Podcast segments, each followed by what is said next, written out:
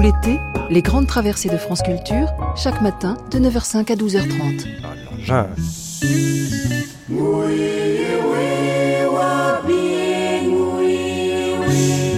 Nouvelle-Calédonie. Terre de défi. Laetitia Cordonnier, Nathalie Salle.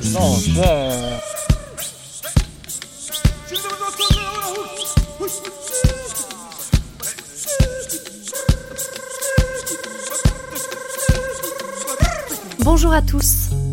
La quatrième matinée de cette grande traversée est une invitation au voyage dans l'univers de la culture kanak et de sa coutume ancestrale. Un coup d'œil sur le programme. À 11h, le documentaire Protéger le paradis nous emmènera à la découverte des espèces terrestres et sous-marines endémiques à la Nouvelle-Calédonie alors qu'une partie des récifs coralliens vient d'être classée au patrimoine mondial de l'UNESCO, deux énormes usines métallurgiques s'apprêtent à voir le jour. Que se cache-t-il derrière ce paradoxe? Quelle est la spécificité de la protection de cet environnement paradisiaque eu égard au lien viscéral qui unit le Kanak à la terre? Le portrait du jour, c'est Rokwamitan, le grand chef de la tribu de Saint-Louis, un des signataires de l'accord de Nouméa. À 10h, ne manquez pas la table ronde sur la culture kanak contemporaine. À l'occasion des 10 ans du centre culturel Chibaou, conçu par l'architecte de génie Renzo Piano que nous avons rencontré, nous interrogerons nos nombreux invités sur la place de la culture kanak dans le monde moderne. Tout de suite, c'est l'heure des archives. Écoutez les mythes, les chants, les rites traditionnels du peuple kanak, peuple de l'oralité caillou kanak. Le caillou représente la terre, la valeur primordiale des Kanaks. Kanak, un nom qui sonne fort, une identité. Kanak veut dire homme.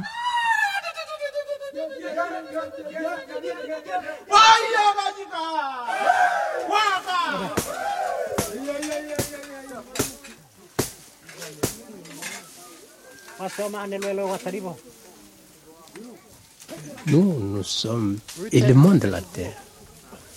Nous faisons partie de la terre. Nous faisons un tout avec la terre.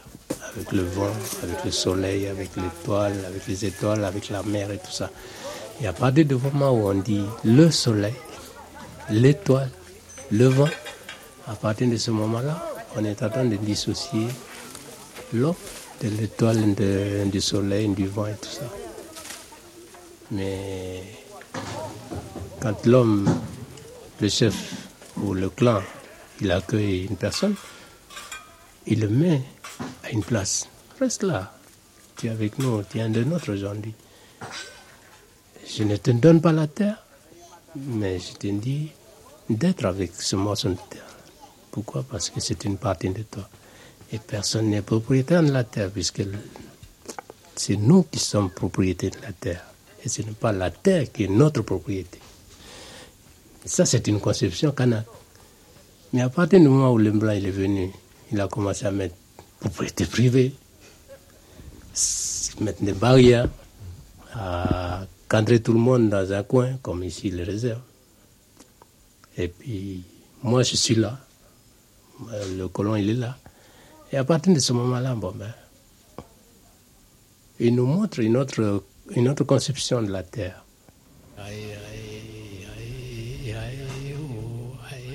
Chaque Kanak a une terre. C'est-à-dire qu'on dit qu'un Kanak est sorti de tel endroit. Il est directement lié avec la terre. Et les hommes font partie, enfin un clan fait partie de cette terre. Pour qu'il y ait des bonnes récoltes, il y a des choses à faire avant de, faire les cultures. Alors il y a des, il y a des plantes qu'il faut planter à côté des champs il y a des, des choses à faire dans un endroit où il y a des pierres à culture. C'est-à-dire qu'il y a une pierre pour l'igname, il y a une pierre pour la canne à sucre, il y a une pierre pour la banane. On considère un peu que ce sont ces pierres-là qui sont, sont, sont un peu vénérées comme des dieux. C'est eux qui, il faut faire certaines choses ces pierres lorsqu'on fait une culture de l'igname pour que les cultures soient bonnes après. Et bon, ça, on, le faisait avant. Mais ce sont, par exemple, dans mon clan, ce sont des choses que mon oncle n'a pas transmis. Mon oncle n'a pas transmis parce qu'il a estimé que c'est des choses qui sont pas en accord avec la religion qu'ils ont, qu'ils ont acceptée, quoi. Avant de mourir, il a pris ses pierres qui étaient des, un peu des sortes de dieux, quoi. Il l'a mis dans un trou. Et puis il a dit, bon, ben, je suis le dernier à faire ça. Euh, ce que je vous demande après, vous, les générations futures, là, mes enfants et puis mes petits-enfants, c'est que vous allez nettoyer ce trou à chaque fois. Et puis vous allez plus cultiver comme nous on le fait avant, c'est-à-dire en, vénérant ces pierres. Vous allez cultiver, comme les Européens maintenant, à la manière européenne. Et ces choses, ces pierres, je les laisse là. Tout ce que je vous demande, c'est de respecter l'endroit où je les ai mis, de nettoyer chaque année et de considérer un peu comme un endroit tabou où ce sont des choses qui vous appartiennent depuis la nuit des temps. Il y a toujours nos ancêtres qui sont là, qui, euh, qui, sont là en relation avec nous. Alors, euh, si on, montre par exemple euh, cet endroit-là on perd notre relation avec nos esprits. Euh, alors que les esprits ont toujours besoin d'un calme, un endroit qui est un petit peu éloigné. par exemple, chez moi, là, ben, je suis ici, mais s'il y a un tabou à... Toujours, le tabou se trouve toujours à l'arrière des maisons. Ça ne se trouve pas au devant des maisons. C'est pour cela que, pour moi, euh, je ne dois pas montrer euh, le tabou à moi.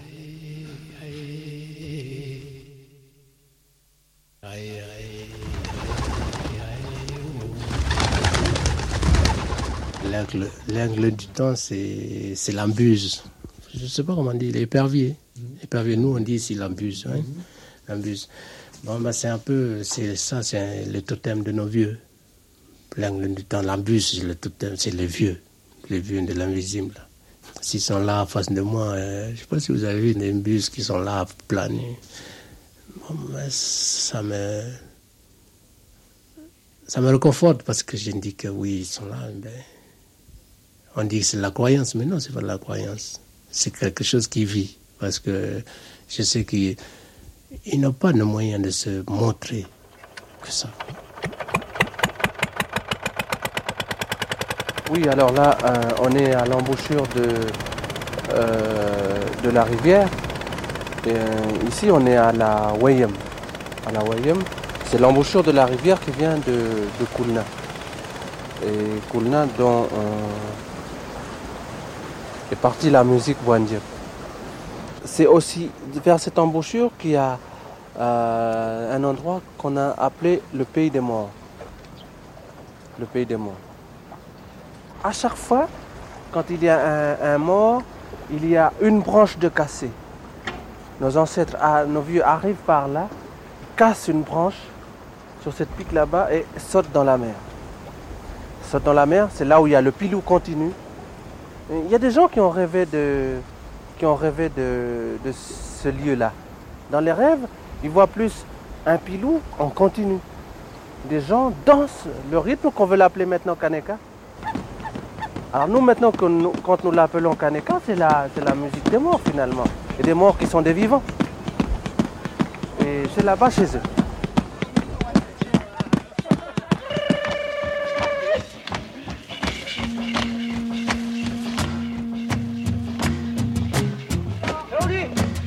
Les morts sont présents dans le paysage mélanésien. Le mort est quelqu'un qui ne quitte jamais la vie villageoise, la vie sociale. Il y a donc des lieux où les morts sont présents. C'est généralement, ces lieux sont reliés les uns par rapport aux autres, ils sont reliés souvent par des routes. Et ces routes forment donc un réseau. Il y a donc un réseau des routes de vivants, et il y a des routes qui sont plus ou moins mythiques, qui relie les routes des morts, les routes secondaires, et tout ça forme un monde souterrain qui est un peu sous les vivants, un peu comme euh, sous la vie la mort, et eh bien sous le paysage des vivants, vous avez le paysage des morts.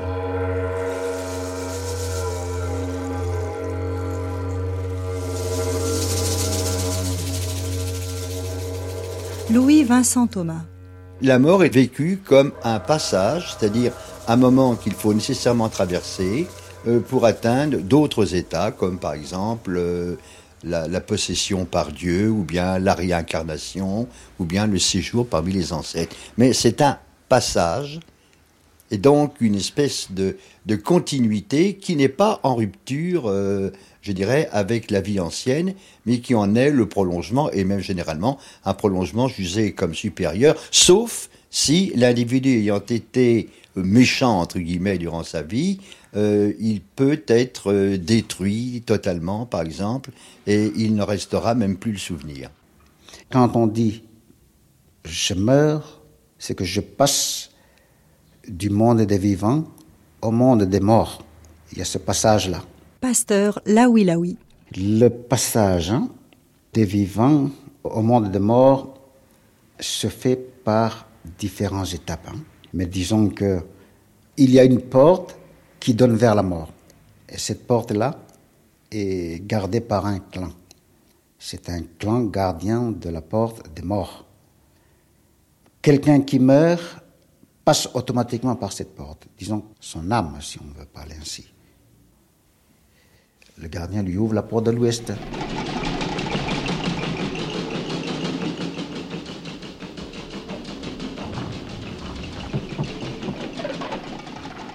Dès que le soleil se couche à l'horizon, les morts émergent. Il y a un moment de la journée, le crépuscule, on l'appelle la confusion, moment de confusion d'hommes. Si vous rencontrez quelqu'un à ce moment-là, vous ne savez pas si c'est un vivant ou un mort. Il faut lui parler, vous lui adresser un oh oh, s'il répond, c'est un vivant. S'il ne répond pas, c'est un mort. C'est aussi un moment où vous ne devez pas élever les enfants comme ça en l'air, parce que euh, sinon leur âme serait tirée par les morts et ils seraient entraînés vers la mort. Vous ne devez pas aller dans tel ou tel, tel endroit de la mer, parce que étant donné que le soleil est au couchant, vous avez votre ombre qui file vers l'infini. Et c'est dangereux. Il ne faut pas voir son ombre qui file vers l'infini parce que là, ça veut dire qu'au bout, euh, vous, avez des maîtres sous la mer qui, qui tirent votre ombre, le contenu de votre être.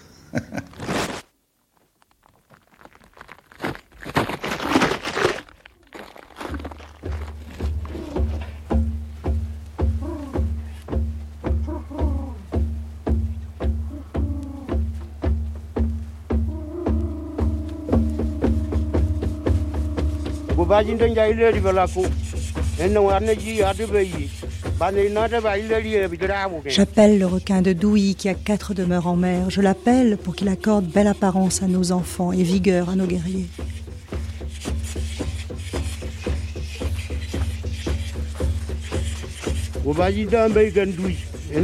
J'appelle le vent en rafale qui vit à Païta dans un arbre tordu. Je l'appelle, car l'herbe qui pousse tout autour de son tronc rendra plus abondantes nos récoltes.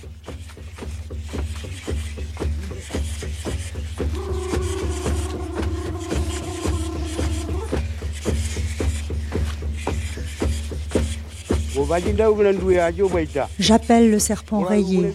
Ses anneaux sont comme le destin autour de l'homme. Je l'appelle car il nourrit les morts que nous vénérons aujourd'hui.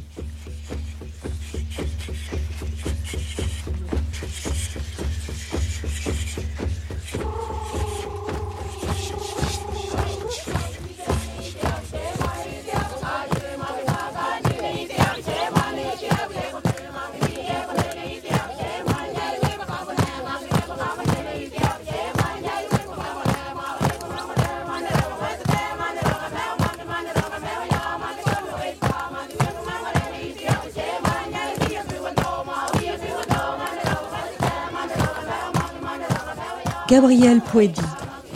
Il faut faire deux moments dans les rites funéraires. Un moment qui date d'avant 1774, avant l'arrivée des Européens, et, bien après 1774, aux environs de 1900-1902. Euh, Alors, avant 1774, euh, tout est bien codé. On ne crie pas lorsqu'on va annoncer qu'il y a un mort. Euh, il y a des codes, il y a toute une manière de, lire dans la nature et on utilise souvent soit des gerbes de fleurs, soit des plantes pour dire qu'il y a un mort ou qu'il y a même une naissance. C'est pratiquement le même signe à quelques différences près. Ensuite, les personnes qui reçoivent ça se réunissent, se rassemblent pour euh, venir euh, visiter le mort. La dernière visite ne se fait pas n'importe comment. Il y a tout un chemin à parcourir avant de venir chez le mort. Les relations dans la société kanak sont très importantes. Il faut que toutes ces relations soient réunies pour euh, venir faire une dernière visite au mort. On ne peut pas arriver seul. La famille du mort accueille font un petit discours de remerciement, euh, nous invitent à prendre le thé et on attend. Et chaque euh, groupe qui arrive euh, a une place particulière dans la maison du mort. La maison du mort, ce n'est pas un, cercle, ce n'est pas une case, c'est aussi des allées, c'est aussi des plantes qui ont été mises à esprit pour faire une place dans l'espace et pouvoir accueillir. Donc, euh, on attend que tout le monde soit réuni. Et viennent ensuite les, oncles maternels du mort, qui sont euh, pratiquement les, seuls euh, importants, puisque c'est eux qui sont les derniers à, disons, conduire le mort à sa place et à en même temps récupérer ce qu'il reste du mort. Et pourquoi l'oncle maternel? Parce que la vie vient de l'oncle maternel.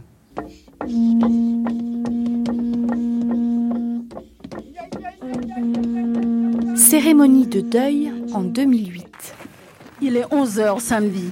La famille maternelle de Rudy Naouna, l'adolescent tué la semaine dernière dans un accident de la route, arrive à Konyambu. Tous les vieux qui sont là, et ceux qui sont à la maison, on est venu avec ça. Simplement, bout de main, Vous donnez un coup de main pour qu'on puisse faire ensemble la coutume. Faire la coutume en ce jour signifie pour la famille Naouna honorer les oncles maternels et à travers eux la mère de Rudy. Les oncles utérins sont dans la culture kanak les gardiens sacrés du lien du sang. Pour cette cérémonie, la famille du père doit préparer une coutume. Elle consiste d'abord à rendre aux oncles maternels ce qui appartenait au jeune homme de son vivant. Sur les nattes recouvertes de pièces de tissu vont être étalées une à une les affaires de l'adolescent. Vient ensuite la mère, le visage couvert. En signe de deuil, elle porte la natte et un bouquet de paille. Il symbolise le corps et l'esprit de l'enfant disparu. Rudy est parti. Il a suivi les traces des vieux, de nos vieux, de vos vieux. Il est parti au fil de l'eau, comme ils disent. Il est parti à la mer. Il est derrière les nuages. Il est parti dans les forêts, sur les montagnes. Avant de prendre la coutume, les oncles maternels vont procéder au remerciement d'usage. À la famille, aux parents, ils rappellent que le lien du sang n'est pas brisé et qu'il survit à la mort. L'un des oncles vient ensuite découvrir le visage de la mère. Par ce geste, il traduit l'ordre des choses inscrit dans la coutume. Se retrouver encore aujourd'hui, c'est aussi la coutume. Vous parlez de lien, ce lien reste toujours. Je crois que c'est la coutume qui va lier la famille. Et la coutume, c'est aussi pour les oncles maternels chasser l'esprit du mort de la maison, pour qu'il aille, dit-on ici, rejoindre la montagne des tabous, là où doivent se retrouver les esprits de tous les disparus. Tard dans l'après-midi, les oncles maternels coupent deux arbres afin de marquer à tout jamais la mort de leur neveu.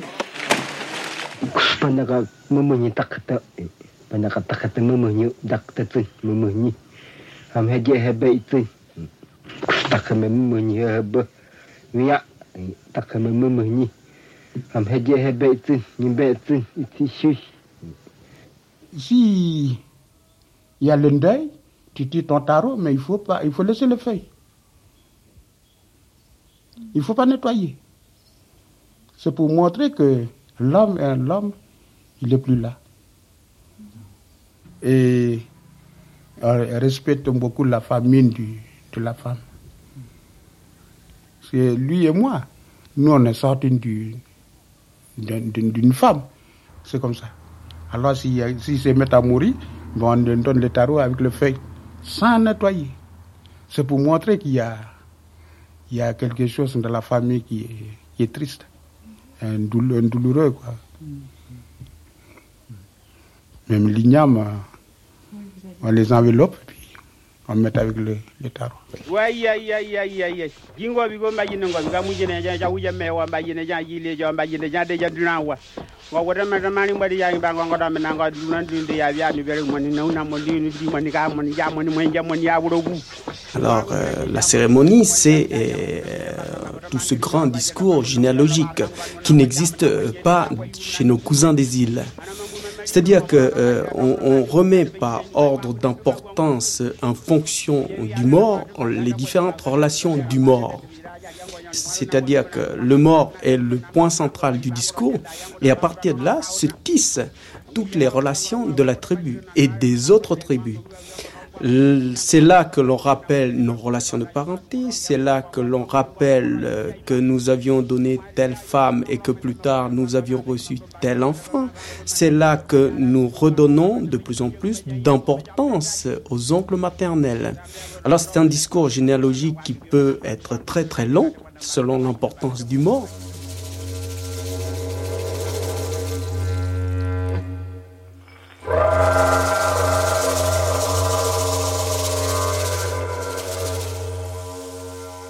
Le mort doit être enterré sur la terre de ses ancêtres, sur la terre dont il est surgi, et sa vie a été animée par un destin qui était celui d'assumer euh, l'héritage de ses ancêtres sur les lieux mêmes de ses ancêtres, sur les lieux et sur les routes de ses ancêtres, et à sa mort de rejoindre ses ancêtres. Si, pour des raisons historiques, accidentelles, de guerre ou de maléfices, il meurt ailleurs et il n'est pas enterré sur cette terre même, si les rituels funéraires n'ont pas lieu, en plus, il est condamné à rejoindre un espèce de non-être, de néant. Il n'est plus, il n'existe que par rapport à ses racines. Mais la tribu ne peut pas faire les rites funéraires. Elle peut faire le rituel, mais elle n'aura pas son corps. Alors là, ils savent plus très bien.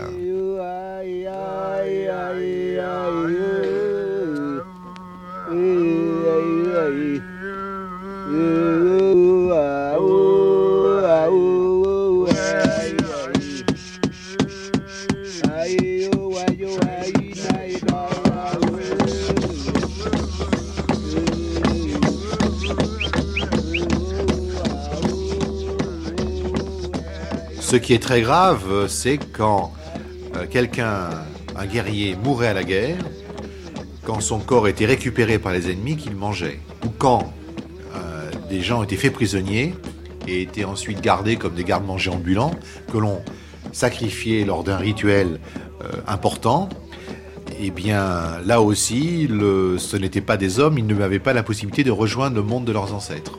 Vous parlez de captifs, vous parlez d'ennemis de, mangés à la guerre. Euh, malgré tout, pour la tribu qui mangeait, il y avait une signification particulière. Est-ce que vous pouvez nous, expliquer? Il y avait deux, deux croyances. Il y avait le fait que quand on mangeait un adversaire, un ennemi, euh, d'une part, on absorbait sa force vitale, sa force interne, et on se, renforçait par ses vertus mêmes, par les vertus de l'ennemi que l'on mangeait. On communiait avec sa, sa substance. On se l'intégrait physiquement, mais en même temps symboliquement. La deuxième idée, c'est que, ce faisant, on ne mange pas un homme, on mange un yarimus. C'est-à-dire un yarimus, c'est-à-dire un esprit errant. On est conscient que le fait de manger un ennemi, on le détruit en même temps complètement. Et donc c'est la plus grave attaque, le phénomène le plus grave que l'on peut faire à quelqu'un que l'on n'aime pas. Puisqu'on va l'empêcher ensuite de rejoindre ses ancêtres, de rejoindre cette communauté des ancêtres qui l'attend sous terre.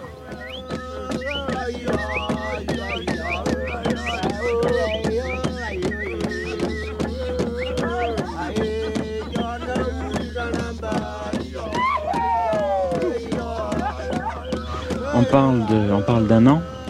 Le, deuil euh, dure tout ce temps-là. Il y a des, interdits qui ne sont levés qu'au bout de cette période d'un an. Et ce jour-là, euh, on fait la fête. On danse, on chante euh, pendant un jour, une nuit, peut-être deux jours, mais chacun doit exprimer sa joie de la fin du deuil. C'est fini, la personne est partie, on, danse et on chante, euh, mais vraiment, c'est la fête. Et les gens sont capables de chanter pendant des, heures et des heures.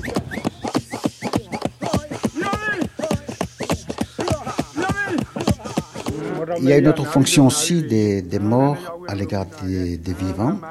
C'est une fonction qui est liée à l'origine de chaque clan.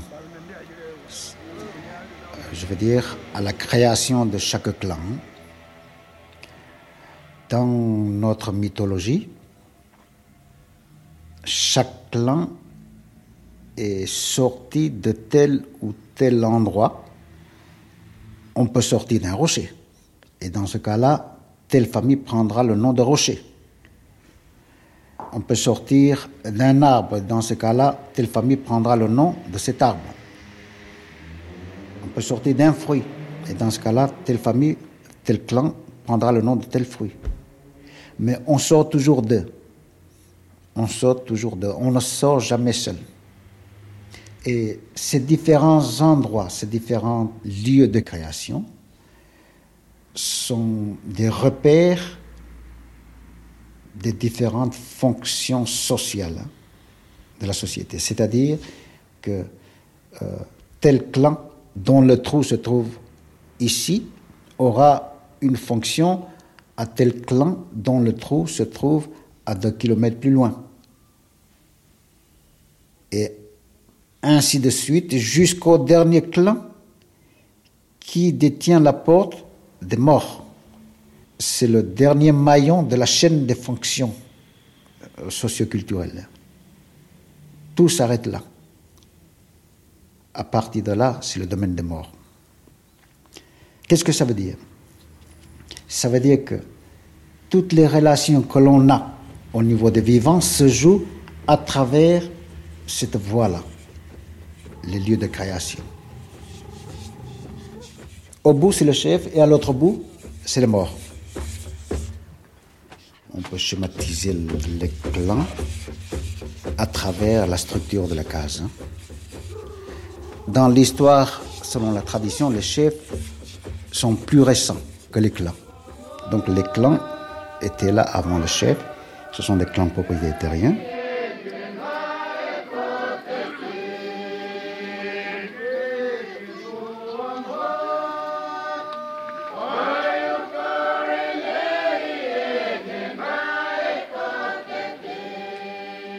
Notre rencontre ici dans cette case euh, symbolise surtout un peu euh, les structures de la coutume.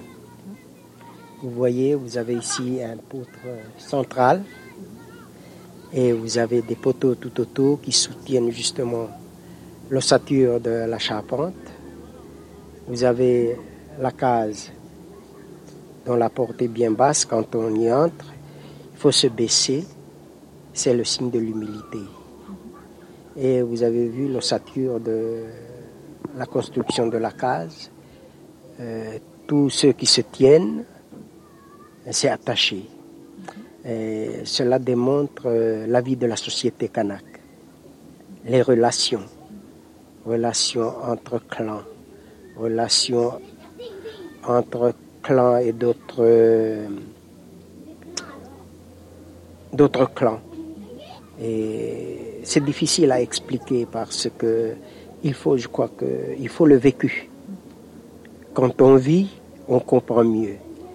Parce que la coutume aussi a une, c'est une tradition qui a une constitution. Et la constitution est très grande. C'est facile à vivre, mais seulement il faut savoir la vivre.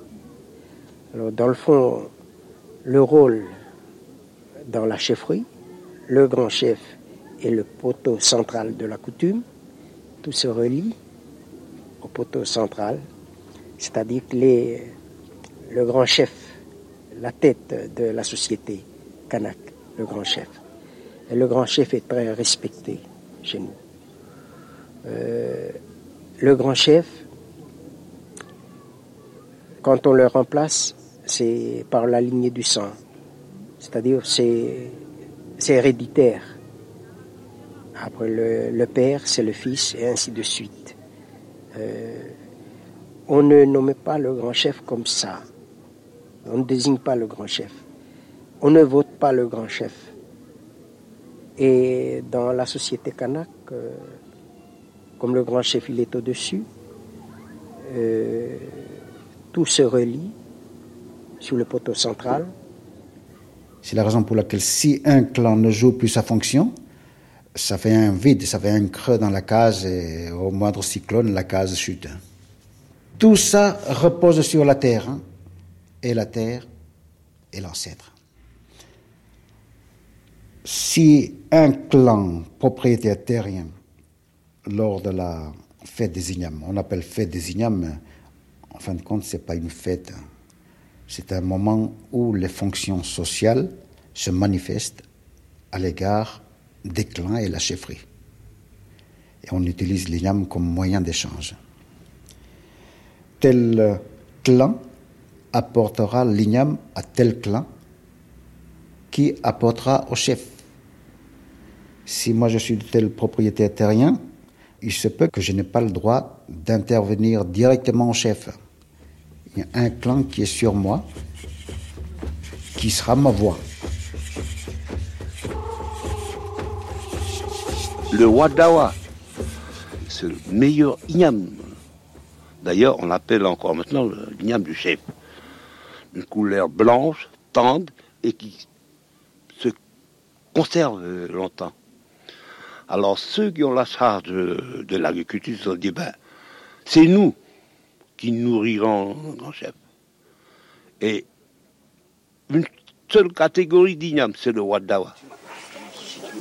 Au-delà de la croyance populaire, nul ne peut dire exactement à quel moment et pourquoi, ici à Marais, l'igname a pris tant de place. Tubercule comestible, elle a été au fil des générations une monnaie d'échange, de nos jours, elle reste le symbole d'identité de la société kanak et de Marais en particulier. Ce concept d'identité apparaît dans toute son intensité lors des cérémonies coutumières. Exemple dans un mariage. L'un des moments importants du mariage est la présentation de la coutume des clans du marié. C'est l'instant dans la fête où l'on rappelle les liens qui unissent les uns aux autres. Selon un rite et un ordre bien précis, les offrandes sont disposées en cercle à même le sol. À Marais, le contenu de la coutume consiste essentiellement en igname. L'igname représente euh, l'homme. Et le, le, groupe d'igname qui est mis ensemble pour représenter un dent, représente un groupe d'individus. C'est un travail coutumier.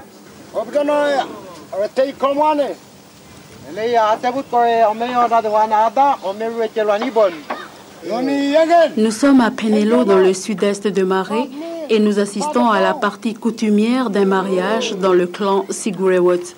Nous sommes à la veille de la cérémonie religieuse et civile. Ceci est en fait la première partie du mariage. Les maîtres de cérémonie passent en revue les participations des familles appartenant au clan. À Marais, la place d'honneur est réservée à l'igname.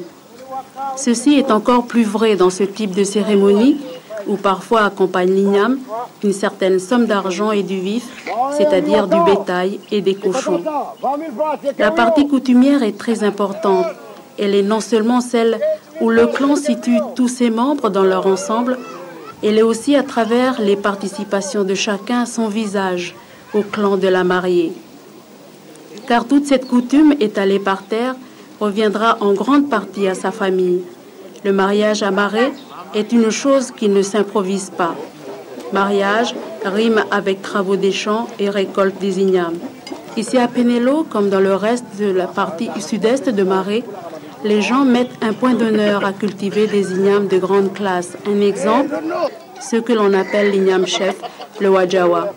Normal, disent-ils, puisque c'est chez nous que les ignames sont arrivés pour la première fois.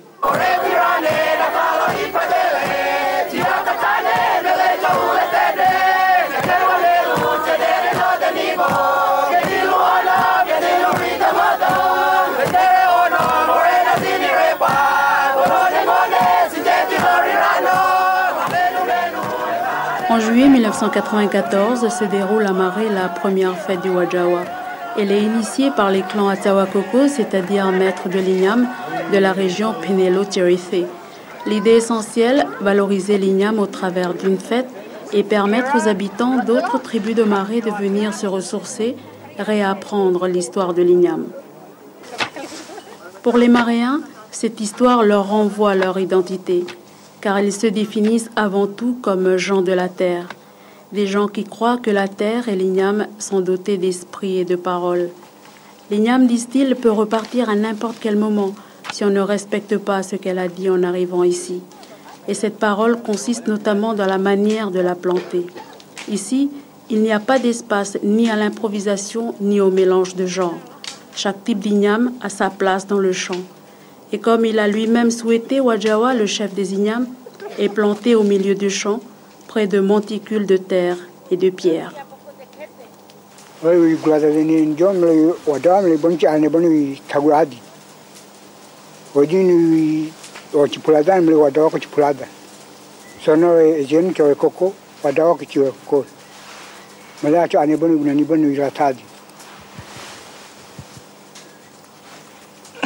À Marais, le champ, c'est un peu la deuxième maison. On y dépense beaucoup de son énergie et de son temps. Le champ d'igname est l'objet de tous les soins et de tous les égards. Certains maréens n'hésitent pas à faire plusieurs kilomètres à pied dans la forêt afin de trouver l'endroit idéal pour faire leur champ. C'est vrai qu'on dit que quand il est arrivé, l'igname, il est arrivé du côté euh, des gens de, de Mais c'est vrai qu'après, ils sont éparpillés sur, sur l'île des marais mais on ne sait jamais quand est-ce qu'il va repartir. Alors c'est pour ça que pour moi, pour moi étant un grand chef, je dis que le Wajawa, normalement, on ne devait pas le vendre. C'est un inam qui est sacré pour les chefferies quand on travaille pour, sur la couture. Dans le sud-est de Marais, il existe un sentier. Pour qui ne le sait pas, ce sentier mène nulle part. Il s'enfonce entre les bourraos et les pandanus. Les massifs de lianes odorantes le rendent à peine visible. Plus loin, il longe les côtes, traverse des falaises escarpées et débouche soudain sur le bruit assourdissant des vagues.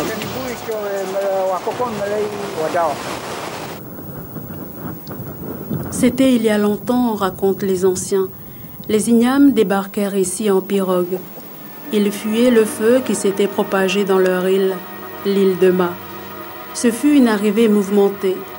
Dans leur fuite éperdue, Wajawa, l'igname chef et ses sujets prirent ce chemin, traversèrent ces rochers, abandonnèrent leur pirogue juste à cet endroit. Ils ne prirent pas le temps de se reposer. Le feu, disent les anciens, était toujours à leur trousse. Ils ne les quittaient pas, continuaient à s'accrocher à leurs pas.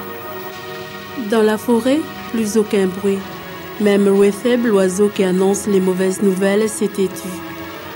Arrivé sous cette immense falaise, où poussent désormais les pins colonnaires, d'eau, une autre igname, l'un des compagnons de Wajawa leva la tête et d'un trait troua le rocher pour faire un chemin.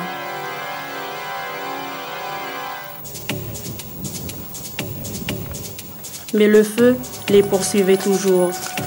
Wajawa et ses compagnons s'enfoncèrent davantage dans la forêt pour tenter de le semer.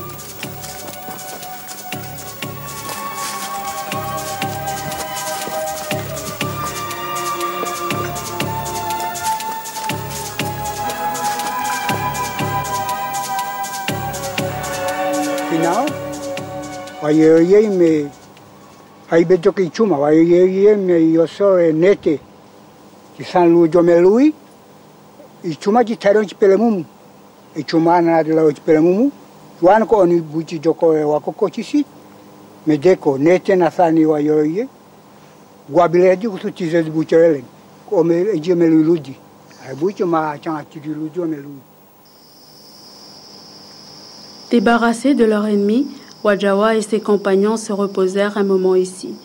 L'histoire dit qu'ils se sont lavés dans ce trou d'eau.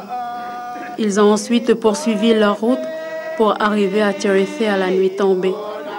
Ils se sont disposés en cercle pour s'endormir. Mais avant, chacun a dit quelle sera sa place dans le champ. Certaines ignames resteront à côté de Wajawa l'igname chef et d'autres seront tout autour comme sentinelles.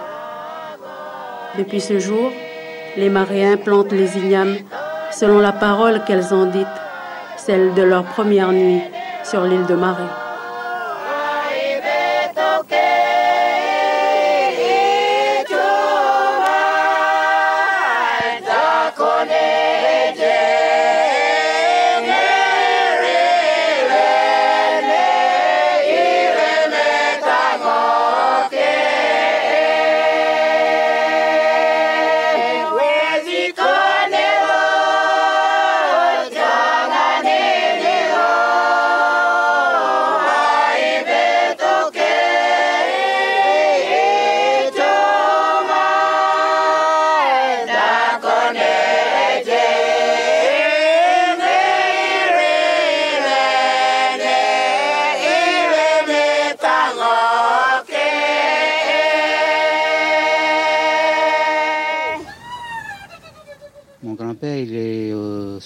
La tortue. Alors quand, euh, par exemple, à la nouvelle Igname, hein, ils viennent trouver mon grand-père pour attraper des tortues. Alors il allait à l'endroit où il y a son, caillou pour pouvoir euh, faire euh, petite offrande là et puis descendre à la mer et attraper des tortues. Il y a, une force invisible et qui se mani- manifeste, euh, c'est-à-dire à partir du moment qu'on emploie, euh, parce qu'il y a à l'intérieur de ce secret, il y a la théorie, que l'homme qui, dé- qui détient le pouvoir, il se concentre, concentre mais invisiblement, c'est-à-dire euh, c'est par imagination. C'est ça qui naît la force de, de ce secret invisible. Alors, le silence dans le milieu mélanésien, c'est quelque chose de très important. C'est une forme de parole, c'est un silence qui s'entend et qui s'écoute. C'est à cause de ce silence que la parole est devenue sacrée, que la parole est verbe quelque part, la parole est action. Quand vous voyez un mélanésien assis quelque part et que vous lui dites mais euh, qu'est-ce qu'il a à s'asseoir comme ça toute la journée, euh, méfiez-vous parce que euh, peut-être que dans un autre espace, dans une autre dimension, c'est ce silence-là qui le transporte. Je ne veux pas dire qu'il est transporté seulement en esprit. Quelquefois, hein, il, a ce don d'ubiquité. Et c'est ce silence-là qui lui permet une telle concentration, une telle capacité qu'il a la possibilité d'aller aider à quelques centaines de kilomètres de là en un temps record. Et je vous dévoile là peut-être des choses que je ne dois pas dire devant un micro, mais c'est des choses qui sont importantes parce que je crois que pour essayer de rentrer en communication, rentrer en contact avec l'autre, un silence est nécessaire.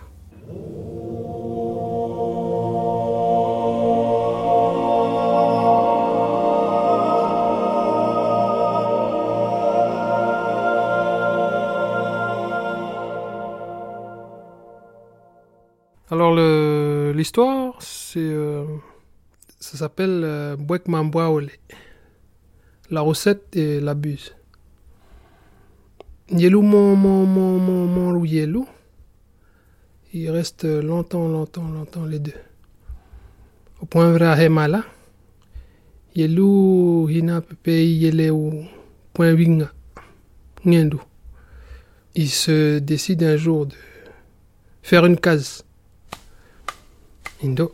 Ilu ta tihionik uh, koma iwi wak um, koma iwi sendout ils vont chercher les pots de niaouli pour faire la couverture de la charpente.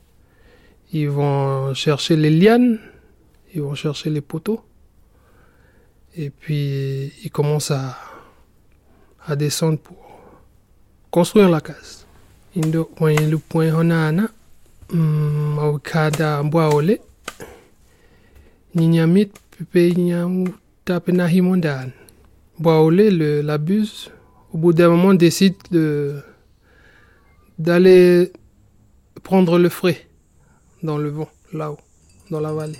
Indo nyau ta ta ta ta hen hen hen hen hen hen hen pena himondan hen hen hen hen elle part, elle pose ses mains dans le vent, elle prend le fruit, elle se pose sur la brise et puis elle court, elle court, elle court. Au point où kada bwek, nyau tami sendot, patu ki nga, ndo koen. Alors le, la roussette, pendant ce temps-là, elle euh, plante le poteau de la case et puis elle euh, construit l'édifice jusqu'à ce que ça soit terminé. Indo. O koin, koin vinga. O point vikada boaole ye tena pays aman. Hundan. Hundavich. Niuk. La buse, au bout d'un moment, elle entend le, le tonnerre, le vent, la tempête qui se lève. Et puis qui, le, ça fait du bruit dans le, dans le ciel. Indo. Vikada boaole ye nyau koma vi dungan kada buek la buse au bout d'un moment commence à avoir froid et puis elle regarde en bas. Et puis elle voit la, la case de, de la roussette. Do nyau tip tip tip tip tip tip tip tip tip. Tire kuch do nyau to buek bueko now yo baole alors la bus descend et puis euh, elle arrive en bas à la case et puis elle appelle la recette. Bouek, Bouek, ouvre la porte parce que je suis dehors. Et puis j'ai froid. Et dehors. Voilà un coup, coup, coup, voilà un coup, voilà un niou, voilà un davet. Et donc, oui, kada boile, il y a un kim, kim, kim, boite. La buse reste dehors et puis la tempête gronde de plus fort. Le tonnerre tonne de plus en plus l'inondation monte la buse a très très froid. Donya au konto. Bweko, bweko. Na uyo ba ole. Au ba nga do tawiwan nga. Roussette, roussette. Ouvre la porte. C'est moi la, la buse. J'ai très froid, ouvre la porte. Indo bi kada bwek nyau. Vai vai chilak. Vai chilak na lindunga. Vai yak. Do nyau tena wili khada mbwaole nyau. To la recette reste dans sa maison. Elle allume un feu. Elle fait sa cuisine. Et puis elle entend le les appels de la buse do nyau konto bweko bweko. Tawiwi nga ai kim wo. Wo tena wili macho kim. Bwek ouvre la porte parce que je sens que je vais mourir de froid dehors. Il fait trop froid ɓe kada boekñaw pepe nan do? On do wo patu dove do tapena buse quand j'ai construit la maison là. Tu étais où? Tu eh, va va continue à mettre poser tes ailes là haut dans le vent à sentir la brise. Hay do? Ɓe kada boawle ñaw hiye hiye keraina un match match boatina kodile dunga kodile kodile gun. Alors la buse pleure pleure pleure pleure pleure jusqu'à jusqu'à mourir derrière la, la case. Indo coin maintenant c'est fini. C'est en quelle langue? C'est en pidgin la langue de Tidanit et l'histoire de l'aigle et de la roussette c'est c'est deux oiseaux qui ont deux comportements différents, deux caractéristiques différentes. Le, la roussette, c'est un mammifère. Il se nourrit de fruits. Et il vit à l'envers, comme les chauves-souris. Et la buse, elle, elle vit euh, de la pêche, elle vit de la chasse. Ça représente les clans guerriers. C'est ceux qui font la police dans la tribu. Et la roussette, c'est plus les, les, gens qui font les, les médicaments pour les ignames, qui, ils vivent, c'est les autochtones de l'endroit. Alors pourquoi la, la buse n'a pas trouvé la porte, d'après vous? C'est parce qu'en fait la, la roussette, elle vit à l'envers, donc sa porte c'est pas en bas, c'est en haut. Donc lorsque la buse descendait pour taper à la porte, il tapait, il tapait autour, mais la rentrée c'était en haut. Donc ça, c'est une petite, euh, petite leçon pour nous. Parce qu'en fait, lorsque on croit qu'on connaît beaucoup de choses et puis on se rend compte, euh, comme, comme dans tous les pays, on a des cultures différentes. Si on prend pas le temps de s'asseoir et puis de discuter, mais on va toujours passer à côté des choses. On va jamais se rencontrer comme dans notre pays. Vous avez jamais les clés pour pouvoir euh, lire ou décoder ce, que, ce qui dicte notre façon de vivre. Nous, on a des clés pour comprendre le monde occidental, mais le monde occidental n'a pas de clés, parce qu'il s'arrête jamais, il court toujours. C'est avec ce conte, raconté par Emmanuel Chibaou, que nous terminons l'évocation des traditions kanaks. Nous aurions aussi pu vous parler du bounia, le plat traditionnel cuit sous la terre, mais encore mieux, nous vous conseillons d'aller le goûter. Archive INA Émilie Tracente. Merci à RFO pour sa collaboration. Mixage Pascal Bénard. Dans un instant, ne manquez pas la table ronde. À l'occasion des 10 ans du Centre culturel Chibaou, nous parlerons des formes nouvelles de la culture kanak contemporaine. Nous serons notamment en compagnie de Wallace Cotra, Christian Carambeu et Emmanuel Casarerou.